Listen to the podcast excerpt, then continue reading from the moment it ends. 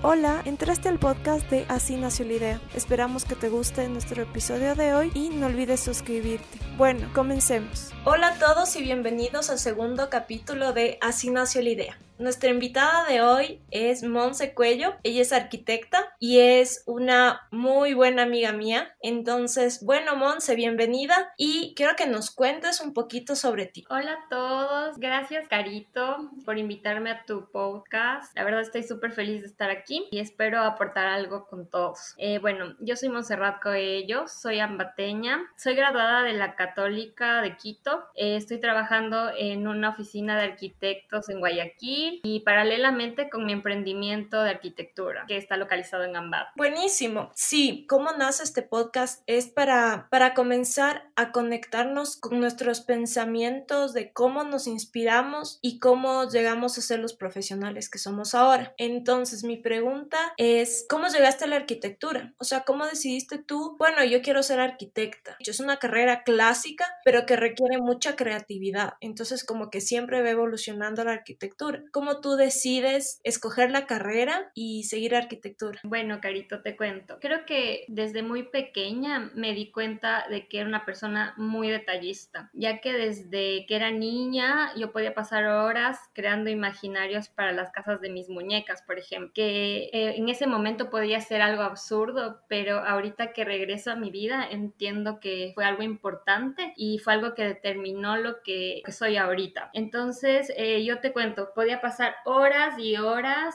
creando espacios, el espacio ideal para que yo y mi hermana podamos jugar con nuestras muñecas. Y a la final nunca jugábamos porque me llevaba mucho tiempo creando estos espacios imaginarios. Entonces, desde ahí me di cuenta que tenía eh, una parte creativa en mí. Y también creo que cada persona eh, tiene un talento innato. Y creo que en mi caso eh, siempre he sido una persona muy imaginativa, creativa, muy táctil, siempre me ha gustado hacer manualidades. Y también mientras fui desarrollando y creciendo en mi adolescencia, me di cuenta que muchas de las materias que iban y eran y son afines a la arquitectura eh, se me daban muy bien. Y aparte por mi amor, no solo a la arquitectura en ese momento, porque en realidad no lo tenía claro, no sabía qué era arquitectura, pero eh, era mi amor por muchas otras cosas que van relacionadas con el arte, en sí los espacios, la literatura en sí, eh, las pinturas y creo que es porque igual es una influencia de parte de mi papá, que siempre estuvo pintando, que siempre estuvo leyendo poesía y eso me fue motivando, digamos, a ser una persona creativa y creo que elegí la arquitectura porque me llevaba por ese talento innato como les hablé al inicio. Sí, creo que todos comenzamos con algunos rasgos de las carreras que seguimos. Por ejemplo, en mi caso, a mí me encantaba pintar, me encantaba dibujar, siempre estuve experimentando con distintas técnicas de pintura y a la final no es específicamente lo que hago ahora, ya no, ya no me dedico tanto a hacer ese tipo de cosas, pero a la final te lleva a seguir la carrera que te gustaba. Entonces, que son cosas que son afines a lo que, a lo que en realidad seguimos y que mostraron como rasgos de lo que íbamos a hacer de grandes. Eran como unos indicios. Y una de mis grandes preguntas fue, luego que ya encontraste lo que, lo que estudiaste, lo que querías, ya supiste que era arquitectura, ¿quiénes fueron tus inspiraciones y eh, en quién te sigues fijando tú para inspirarte hoy en día para hacer un diseño arquitectónico? Eh, justo ahorita que, que dijiste que cuando ya sé que, es arquitectura, yo creo que mientras voy creciendo profesionalmente, me voy dando cuenta qué es la arquitectura y por qué me apasiona y por qué me encanta. Tal vez en unos inicios no estuve muy clara con lo que era la arquitectura. Mientras estuve en la facultad, eh, fui descubriendo y entendiendo eh, en lo que me metí y de alguna manera me fue encantando la carrera. Me fui metiendo y me fui apasionando por lo que hago. Y en ese camino fui descubriendo varios referentes y entre ellos eh, algunos los acepto ahorita y me encantan y son inspiración y quisiera ser en algún punto como ellos y otros que los he ido descartando. Por ejemplo, alguien que me inspira y, de verdad es cuando, cuando pienso en sus obras, cuando pongo a leer algo que ha escrito este arquitecto, eh, se me eriza la piel y es Luis Barragán. Él es un arquitecto mexicano que la verdad se apasiona por su trabajo Y algo que él siempre hace hincapié es eh, sobre la belleza, sobre eh, los espacios, en que estos espacios tienen que crear sensibilidad, armonía, paz para los usuarios. Entonces yo creo que eso es algo muy importante y es algo que tal vez se ha perdido a lo largo del tiempo por muchas cosas, porque tal vez nos fijamos solo en cómo va a ser el cascarón por fuera o cómo se va a levantar una obra, pero en realidad creo que, que son varios conceptos que van de la mano y como resultado deben buscar eh, espacios íntegros, bellos y que generen emoción para un usuario. Él es mi inspiración fundamental, digamos, y también tengo un arquitecto que me encanta, que se llama Peter Sumter, e, y él tiene un libro muy bueno que se llama Atmósferas, en donde habla algo similar de lo que te hablé anteriormente de Barragán, pero em, él, él ahí eh, explica cómo una obra es sensible por su materialidad, por sus formas, por, por, toda su geometría y por todo, todo lo que rodea en sí a un espacio y cómo también esto hace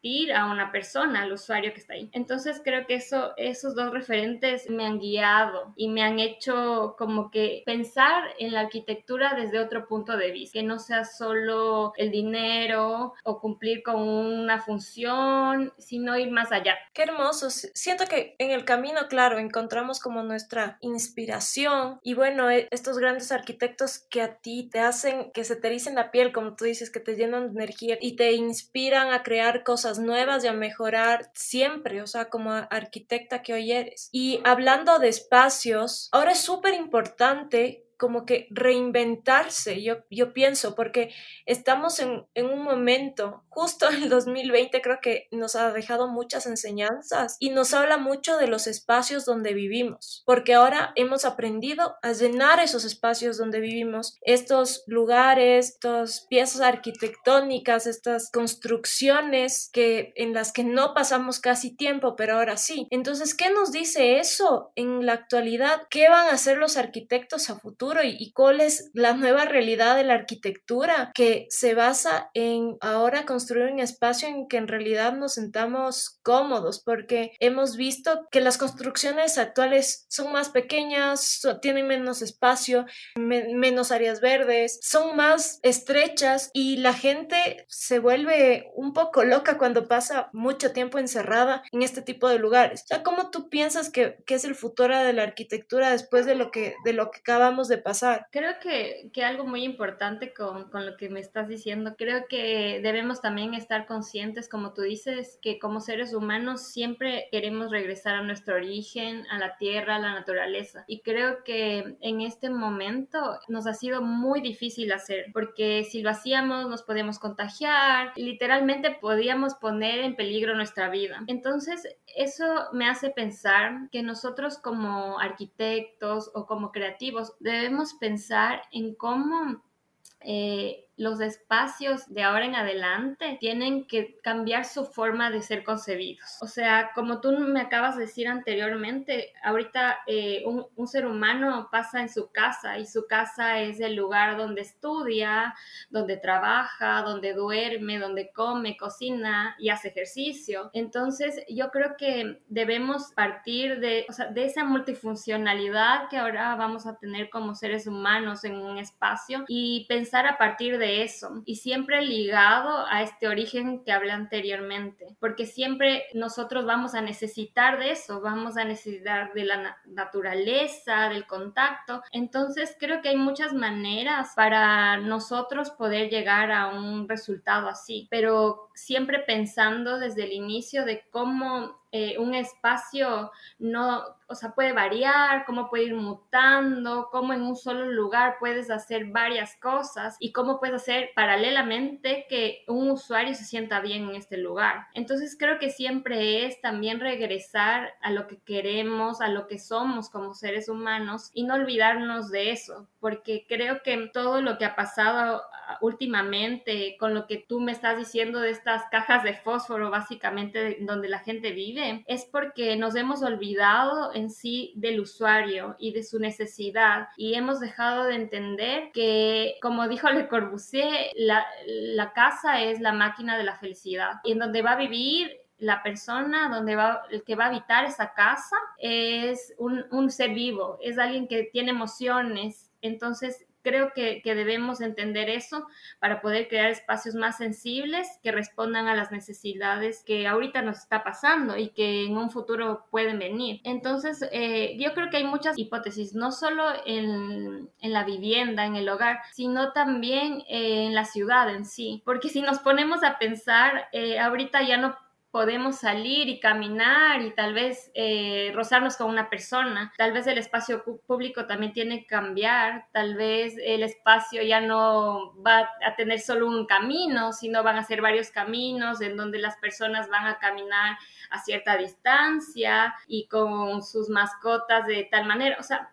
creo que todo en realidad va a cambiar, desde el hogar, eh, el urbanismo y, y, también los espacios públicos, por ejemplo, una cafetería, y creo que eso hay que repensarlo, porque si no, yo siento que en un futuro, siendo muy fatídicos o siendo muy extremistas con los temas tecnológicos, siento que vamos a terminar como un capítulo de Black Mirror, en donde todos vamos a estar sentados en nuestra envoltura de concreto, eh, eh, metidos en una realidad virtual pero en realidad no vamos a ser nosotros. Entonces creo que debemos reaccionar y ya de verdad hacer algo, o sea, cambiar la manera de pensar y la manera de concebir lugares, espacios y ciudades. Sí, totalmente. En cuanto a las ciudades, ha sido un tema súper chocante porque ninguna ciudad del Ecuador, de Latinoamérica en sí, y bueno, la, el resto del mundo como que se ha ido desarrollando de otra forma, pero en realidad Ecuador en ningún sentido estuvo listo para una pandemia y peor aún en este sentido de tener calles amplias, tener Em, estaciones de transporte público que sean aptas para, para que las personas tengan un distanciamiento correcto, tener ciclovías que ahora van a ser sumamente importantes porque han habido ciclovías y han sido construidas a medias, son parches de ciclovías que se conectan con otras, no hay una cultura de, de utilizar bicicletas acá y las ciudades también no están construidas para utilizar una bicicleta, tenemos geografías que son muy variadas y que son difíciles para que el usuario normal, que no tenga un buen estado físico, pueda tener una bicicleta y pueda, y pueda transitar por la ciudad. Y ahora hemos visto que con esta cuarentena una de las cosas que se necesita y que es mucho mejor que un transporte público es la, la utilización de una bicicleta. Y recién estamos medio, medio adaptando el, el carril del, de los carros para que transiten bicicletas, pero en realidad tenemos ciudades parchadas que o son nulas porque capaz en las grandes ciudades tenemos ciclovías que son, que son tramos, tramos de ciclovía pero en realidad en las ciudades pequeñas y, y en la mayoría de ciudades del Ecuador no existe una ciclovía, no existe mm, vías de transporte público adecuadas, no existe aceras construidas. Hemos visto que las, que, que las aceras son menos de un metro en algunos casos, en otros casos ni siquiera existe una vereda donde los usuarios puedan transitar y ahora van a haber muchos espacios públicos que se tienen que adaptar y no se digan los restaurantes o, o lugares de entretenimiento centros comerciales, donde es aglomeraciones de gente que nunca estuvieron pensados para, para que ahora un restaurante que podía entrar 100 personas, ahora tengan que entrar 15 o 20. Entonces también es, es un trabajo arduo porque ahorita todo, todo este tipo de, de, lugares se están adaptando a lo que venga y haciendo lo mejor posible con lo que tienen. Pero en realidad ni siquiera hay como que una guía, un apoyo. Los restaurantes y, y todos los comercios y el resto de lugares públicos se están haciendo lo que pueden con lo que tienen en este momento. Exactamente, y están aplicándolo mal porque en realidad yo no creo que solo entrar a un lugar y que te rocíen alcohol ya es bioseguridad o que ya un espacio esté organizado para que la gente esté segura. Entonces sí creo que como profesionales tenemos que repensar muchas cosas. En realidad lo de las ciudades es súper preocupante desde antes, porque como me dices ahorita, como las aceras, yo soy un, un peatón, yo voy a la oficina caminando eh, y te juro que a mí a veces me aterra porque no puedo cruzar la calle o porque estoy intentando cruzar la calle y un bus pasa súper rápido o tal vez sí, ha habido momentos en donde he ocupado el transporte público y es un desastre. Entonces yo me pongo a pensar, si fue un desastre hace algunos meses, ahorita es completamente ineficiente. Entonces creo que ahorita a los municipios le queda mucho trabajo. Eh, van a tener que repensar mucho sobre su el transporte público, como tú dijiste, cómo van a ser ciclovías para que la gente también pueda movilizarse y también cómo va a ser, cómo van a ser esas aceras, cómo va a ser ese tránsito del peatón, porque ahora ya no puedes caminar al lado de una persona, rozarte o no sé, qué miedo, tal vez te estornude o algo. O sea, creo que todo eso debe repensarse y no solo desde nosotros como profesionales eh, independientes, sino también es algo más público, porque ellos son los que rigen todo el espacio público. Entonces eso es súper importante, crear también conciencia en los gobernantes. Sí, entonces es un trabajo conjunto, creo que las autoridades en este momento es lo que menos están enfocando es en eso, porque están intentando salvar la situación de alguna forma y tienen, tienen muchas crisis que apagar. En realidad, si estamos hablando de volver a una nueva normalidad, lo que se viene es un replanteamiento del urbanismo de una ciudad y de muchas ciudades, porque estamos hablando que capaz está haciendo algo en, en, Guayaquil, en Quito, que son ciudades grandes y que han sido sumamente afectadas. Pero si hablamos de ciudades pequeñas como la nuestra, que es Ambato, ni siquiera ves un esfuerzo mínimo por hacer algo con respecto a la utilización, por ejemplo, de bicicletas o con cualquier otro método o si no acción para que el peatón se sienta seguro en la calle o cuando camina o cuando, cuando se transporta. No, no existe nada de eso. Entonces sí es preocupante qué es lo que está pasando en las ciudades pequeñas que no se visibiliza y en realidad nadie, nadie lo está hablando, nadie, nadie está pensando en cómo la gente de las ciudades pequeñas se está movilizando. Estamos hablando de ciudades pequeñas que, que muchas veces eh, conectan con pueblos que, y pequeñas localidades que están muy, muy alejadas y que muchas veces para llegar a esas locaciones tenías que tomar un bus que se demoraba dos horas y que el bus pasaba cada cuatro horas para llegar a sitios muy remotos. Por ejemplo, en la provincia de Tungurahua tenemos sitios que son muy alejados y que muchas personas que viven en el campo tenían que utilizar transportes y era transporte que prácticamente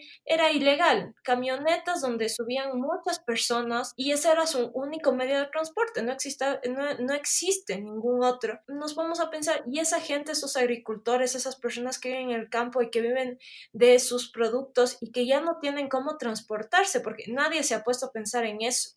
Nadie se ha puesto a pensar en ellos no tienen una bicicleta y se tienen que subir una montaña para llegar a su casa. ¿Cuántas horas para poder transportarse del campo a la ciudad? Y nadie se ha puesto a pensar tampoco en eso. ¿Cómo son las vías de acceso hacia esas localidades que están tan lejos de nosotros? Sí, ese es un problema y creo que es un problema que viene desde antes de esta pandemia, de, antes del COVID-19. Es algo muy triste, creo que es algo que, que todos los arquitectos soñamos en tener ciudades más sustentables, en donde tú puedas llegar en bici a cualquier parte, en donde tengas vegetación, en donde todos puedan acceder absolutamente a todos los servicios. Pero siento que en realidad eh, no hay una organización desde la normativa, tal vez, eh, tal vez desde nosotros mismos como profesionales eh, al no hacer visibles eh, y, creo que es responsabilidad de todos, pero es algo que no nos podemos hacer ciegos y debemos ya dar soluciones porque eh, yo creo que esto fue un aviso. En realidad creo que como seres humanos no hemos sido muy buenos con el planeta tampoco. Entonces yo creo que lo que nos espera es más confinamiento en un futuro y sí deberíamos repensar cómo hacer que nuestra vida sea mejor. Nuestra vida la vida de las demás personas, de las especies, de de absolutamente todo lo que esté en el planeta Tierra. Y hay una cosa que es que súper importante tratar, porque claro, simplemente esta pandemia ha visualizado todos los problemas que tenemos en nuestro país y en las zonas más afectadas. Y muchas veces no nos podemos a pensar en qué tipo de lugares viven las personas donde esta crisis ha pegado más, que es por ejemplo los sitios más pobres. En este caso, una de las ciudades que más fue afectada es Guayaquil, los suburbios y el Guasmo de Guayaquil. No, nosotros nosotros no visualizamos cómo viven esas personas, el tipo de construcciones en las que ellos habitan y por qué esa, esas ganas de salir de ese lugar donde están todo el tiempo. Ya mezclado con el clima y con otros factores también, qué difícil es encontrarse en un espacio donde es primero reducido, no estás confinado con muchas personas en un espacio demasiado diminuto y que no tienes ni siquiera los servicios básicos adecuados no es agradable visualmente, no es confortable. Entonces también creo que ahí viene una labor gigantesca de comenzar a, replantear opciones para este tipo de, personas y, crear proyectos, porque yo he visto que hay un montón de proyectos alrededor del mundo que, que que arman casas de, de, muchas cosas. Y uno de esos proyectos que yo he visto y que es increíble es en Colombia que arman bloques hechos de botellas plásticas. Y hay proyectos maravillosos, pero acá en Ecuador no sé, no sé qué pasa, pero es como que vemos las cosas que pasan afuera y aquí no se da y siento que hay muchas cosas que tenemos que trabajar como sociedad y como país, pero también faltan muchas iniciativas y capaz se den iniciativas, pero creo que no hay tanto el apoyo de, del gobierno para que estas iniciativas surjan. Sí, sí, creo que ese es un gran problema. Creo que como, o sea, jóvenes arquitectos tenemos muchos sueños y quisiéramos participar en, en, en, muchas de estas iniciativas o tal vez ser los creadores o los fundadores de estas iniciativas.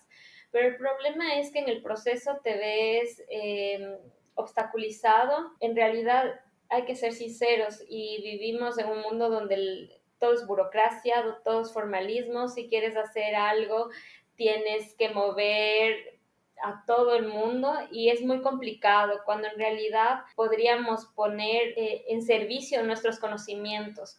Pero siento que sí es algo en conjunto, como hablamos anteriormente, es algo en donde tenemos que trabajar muchos profesionales, no solo arquitectos, es, es son las municipalidades, arquitectos, diseñadores, sociólogos, antropólogos, pero eso sí sería bueno que venga desde una municipalidad donde tienen un poco más de presupuesto o si no también de un grupo o un colectivo, pero creo que es un poco más difícil llegar a más familias. Creo que sería algo interesante en realidad eh, poner, em, ponerles a prueba a, todos los profesionales y decir que cómo pueden aportar eh, con estas situaciones. O sea, por ejemplo, ¿qué pasa en el suburbio? ¿Cómo puedes mejorar el estilo de vida de estas personas? Entonces, creo que tal vez también puede depender de nosotros, pero si nos unimos claramente. Sí, esta situación pienso que ha sido un reto para muchas carreras porque nos ha puesto en una posición de repensar qué se puede hacer a futuro, porque a la final nada va a volver a ser igual y ahí está el reto de, ir más allá de lo que hacemos actualmente y de solo pensar en un objetivo, no sé, monetario por el cual estudiamos lo que estudiamos, sino ir más allá y encontrar soluciones que según lo que, o sea, todo este tiempo, todo este estudio, toda esta esta experiencia, como enfocarla en algo más positivo y en algo que en realidad nos funcione como sociedad, porque de nada nos sirve tener todo el conocimiento del mundo si en realidad no, estamos aportando con, con nada a un fin común, que sería tener una sociedad mejor. Es que ese es un gran problema, porque yo, yo me pongo a pensar que ahorita de lo que hablábamos anteriormente, hay muchos grupos vulnerables. O sea, por ejemplo, está como tú dijiste, en Guayaquil, la persona que vive en los suburbios y que no, pasa, no quiere pasar en su casa porque hace demasiado calor. Yo vivo en Guayaquil y el calor es extremo, o sea, bueno, como serrana para mí es extremo. Em, y, yo entiendo que tal vez esas familias no puedan tener aire acondicionado y no puedan mantenerse dentro de su casa. Entonces, ¿qué les queda? El entorno exterior que les da aire y viento. Luego me pongo a pensar en, otro grupo vulnerable que son las personas migrantes, en este caso los venezolanos que están caminando eh, kilómetros para poder llegar a su país. Entonces yo digo que, ¿por qué no, no está pasando nada? ¿Por qué nadie hace nada? ¿Por qué no podemos ofrecer nuestros conocimientos para el bien común. Y, y, hay demasiados temas. O sea, como tú dices, puede ser el señor del suburbio o puede ser un, migrante venezolano que tiene que dormir cada noche en un lugar diferente, puede ser eh, una persona común y corriente como nosotros que quiere tener una cuarentena digna. Entonces, sí, creo que, que tenemos que ser un poco más proactivos también.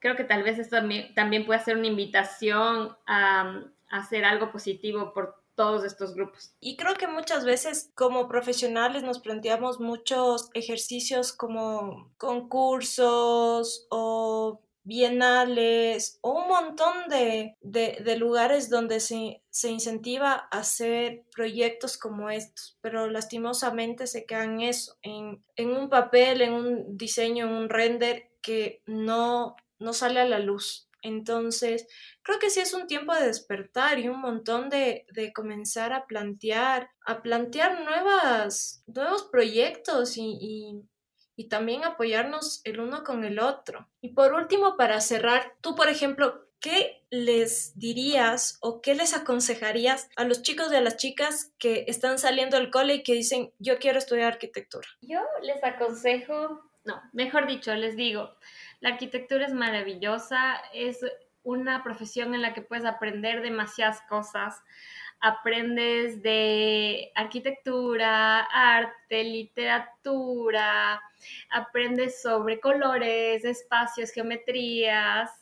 Eh, en realidad es amplia, es riquísima y es encantadora. Eh, también quiero, no solo a, los que quieren seguir arquitectura, sino a las demás personas que van a entrar en su profesión es que eh, lo piensen bien y que cuando ya lo tengan bien pensado, eh, lo acepten con mucho amor y que luchen por sus sueños, porque los sueños, eh, cuando uno tiene esa meta, ese sueño, y lucha por ellos, se vuelven grandes. Entonces, no dejen de soñar. Súper chévere. Gracias, Monse, por estar aquí en este espacio. La verdad, creo que ha sido una conversación súper interesante y que me, me lleva a estos recuerdos que teníamos de estos conversatorios de arquitectura, los que siempre íbamos juntas y que en realidad pasábamos súper divertido y eran increíbles y que y en un momento se dejaron de dar.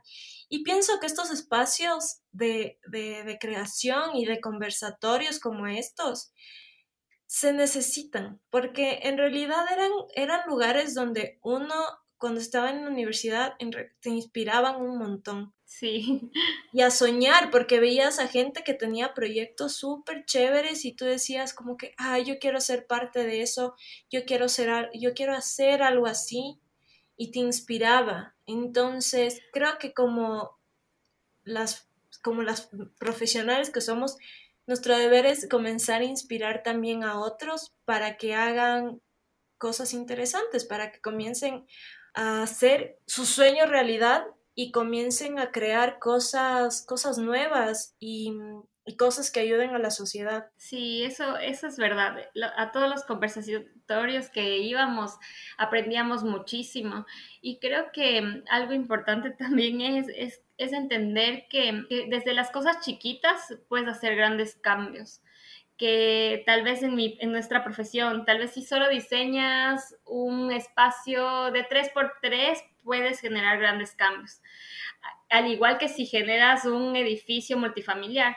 Entonces creo que es importante también em, eh, de todo este aprendizaje que, que hemos tenido a lo largo del tiempo, entender que no nos debemos desesperar, que debemos aprovechar cada momento y cada oportunidad, así sea pequeñita eh, por ejemplo, una oportunidad grande para las dos fue asistir juntas a estos conversatorios y ahí aprendimos muchísimo y, creo que es, algo importante también compartirlo. O sea, la verdad me hace muy feliz poder estar participando aquí. Y creo que deberíamos hacer muchas más de estas charlas porque una cosa hermosa que comparte la arquitectura y el diseño son que vienen de una de una madre gigantesca que es el arte. Y comparten muchas cosas en común y es lindísimo porque creo que eso es una de las cosas que a nosotros nos une bastante, que es esto, la estética, compartir este amor por la estética y por la creación, por la creatividad. Y en realidad eso es un,